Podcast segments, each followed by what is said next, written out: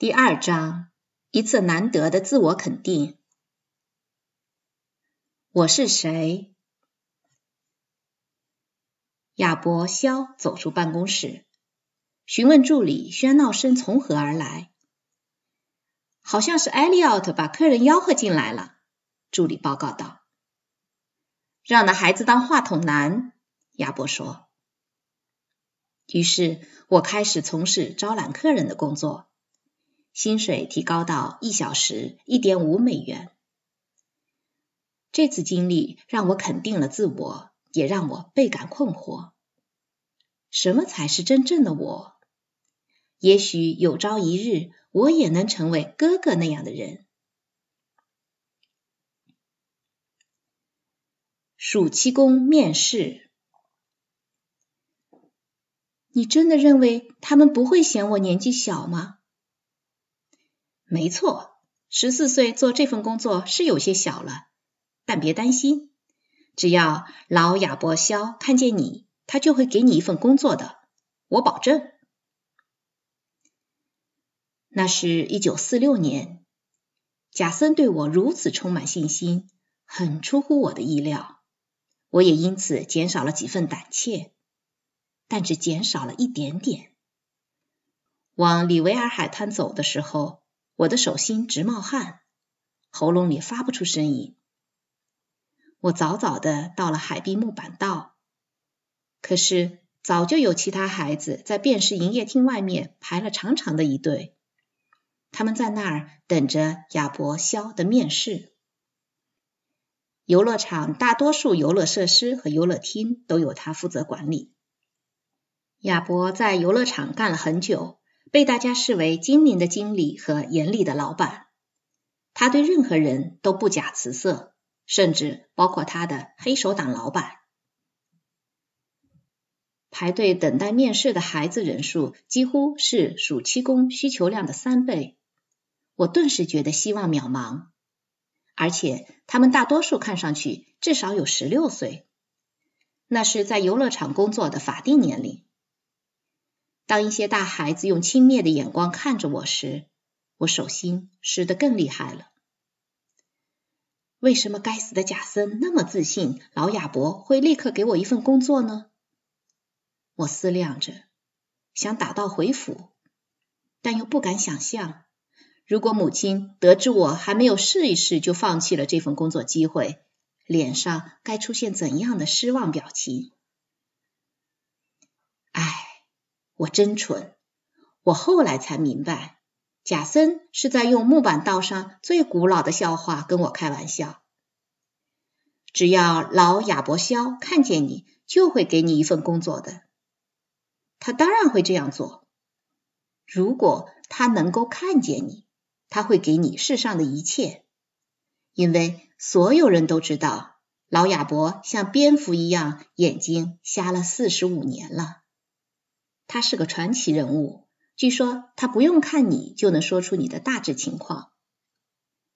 他的办公室在游戏厅背面，门总是敞开着，不是为了表示友好，而是为了能够听见硬币哗哗落进投币游戏机的声音。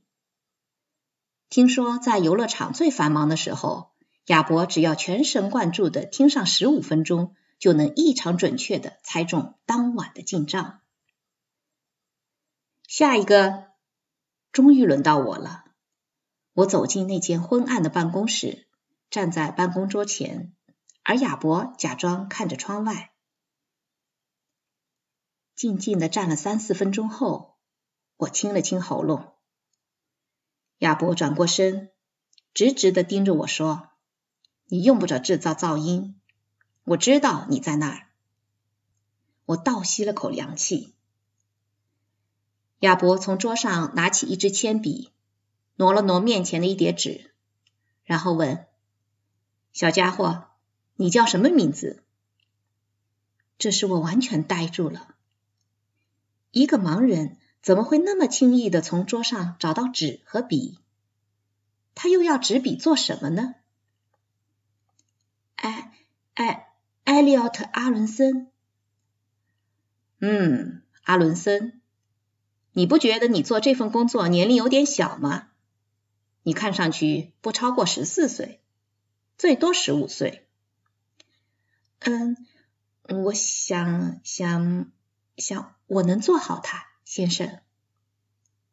哈，你想想想，你能做好它？好吧，我们看看再说。你先在奶瓶游戏摊位试试，报酬是一小时六十美分。明晚六点准时向路易报道。下一个，回到家，我问贾森：“如果他是个瞎子，怎么能看出我只有十四岁？”那个瞎眼的家伙只不过是在显摆。我打赌他一上来就问你的名字，对不对？是的，但我对他来说完全是陌生人，而且。他没问我的年纪，我对天发誓，他怎么会知道我的年纪？真搞不明白。别着急，两三天前的晚上，我下班时告诉他，我弟弟会来应聘一份工作。我说你是个好小孩，人又勤快，所以他一直在等你。也许早就想雇佣你了。他知道我十七岁，所以猜你比我小两三岁。而且，如果你只有十二岁，就不会来应聘，对不对？所以他断定你只有十四五岁，这没什么神秘的。但他为什么要那么做？只为了迷惑一个小孩吗？就像我说的，他不过是在显摆。亚伯是个盲人，有一些盲人才有的古怪才能，比如敏锐的听觉。他知道屋里有人。因为他听到你走进来，他知道你所在的位置，是因为他能听到你的呼吸声。只因有一点点特异功能，他就以拥有第六感而闻名。他喜欢那样，于是试图制造更戏剧化的事情，假装可以做到不可思议的事情，给自己增添传奇色彩。他根据手头的信息进行推测。假装自己什么都知道，你却不知情，而且他还表现得十分笃定。所以他面前那个小孩，你这个单纯的傻小子就被他的诡计迷得晕头转向。但万一他猜错了呢？没关系，如果他说错了你的年龄，你会纠正他，而不会在这上面多花心思。毕竟，谁会指望一个瞎子能猜中别人的年龄呢？但如果他说对了，你就会印象深刻，并会告诉周围所有人老亚伯有多神奇。随后，我们就会把他当做活神仙。你明白了吗？他不会失败的。瞎子亚伯还有其他一些怪癖，令人十分苦恼。比如，他以前常常触碰去他办公室的小孩的下体，他假装是和他们闹着玩，但没人相信。我们都知道他是来真格的，不过我们对此缄默不语，都是看在一小时挣六十美分，也就是一分钟挣一美分的份上。这对亚伯来说就是一场交易。亚伯和他的跟班们对我们这些在木板道上做事的人十分吝啬，游乐场一关门就停止计算工时。而之后，我们还得花四十五分钟打扫卫生，却领不到额外的一分钱。如果我们上班迟到一会儿，就会被扣薪水。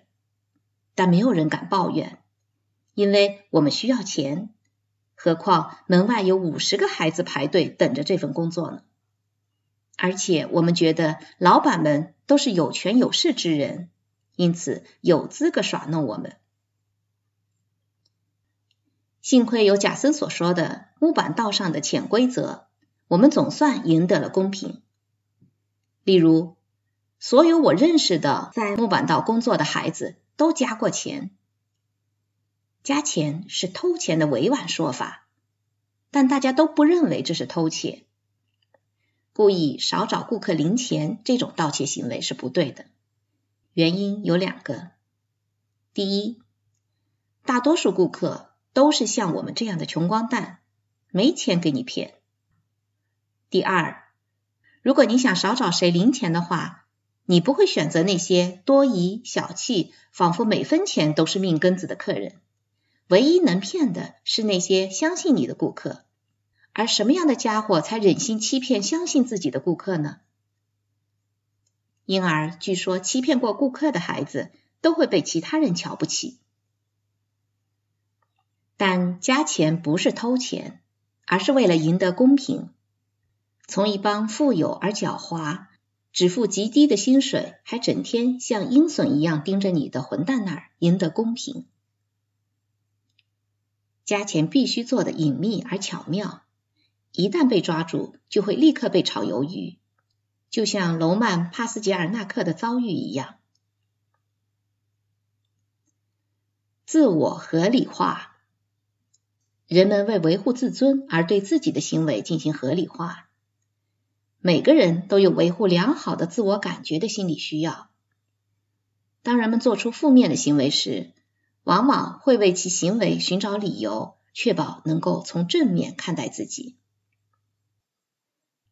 楼曼的真名其实是诺曼 （N-O-R-M-A-N）。有一天，他在挺阔的工作服翻领上写自己的名字时，无意中漏写了 R。从那以后，我们都叫他楼曼 （N-O-M-A-N）。楼曼在投掷硬币的游戏摊位工作，顾客往一盆水里抛硬币，只要投中水上漂浮的一个浅口碗，就会赢得一个廉价小礼物，比如可以立在纸板底座上的米老鼠形状气球。但抛出的硬币十有八九会滑出碗外，落入水中。一天晚上下班后，我们去木板道上的一家熟食店吃饭。店是亚伯和他朋友开的。楼曼点了一个咸牛肉三明治，并立刻付了三十五枚湿漉漉的一美分硬币。第二天一上班，他就被当场解雇了。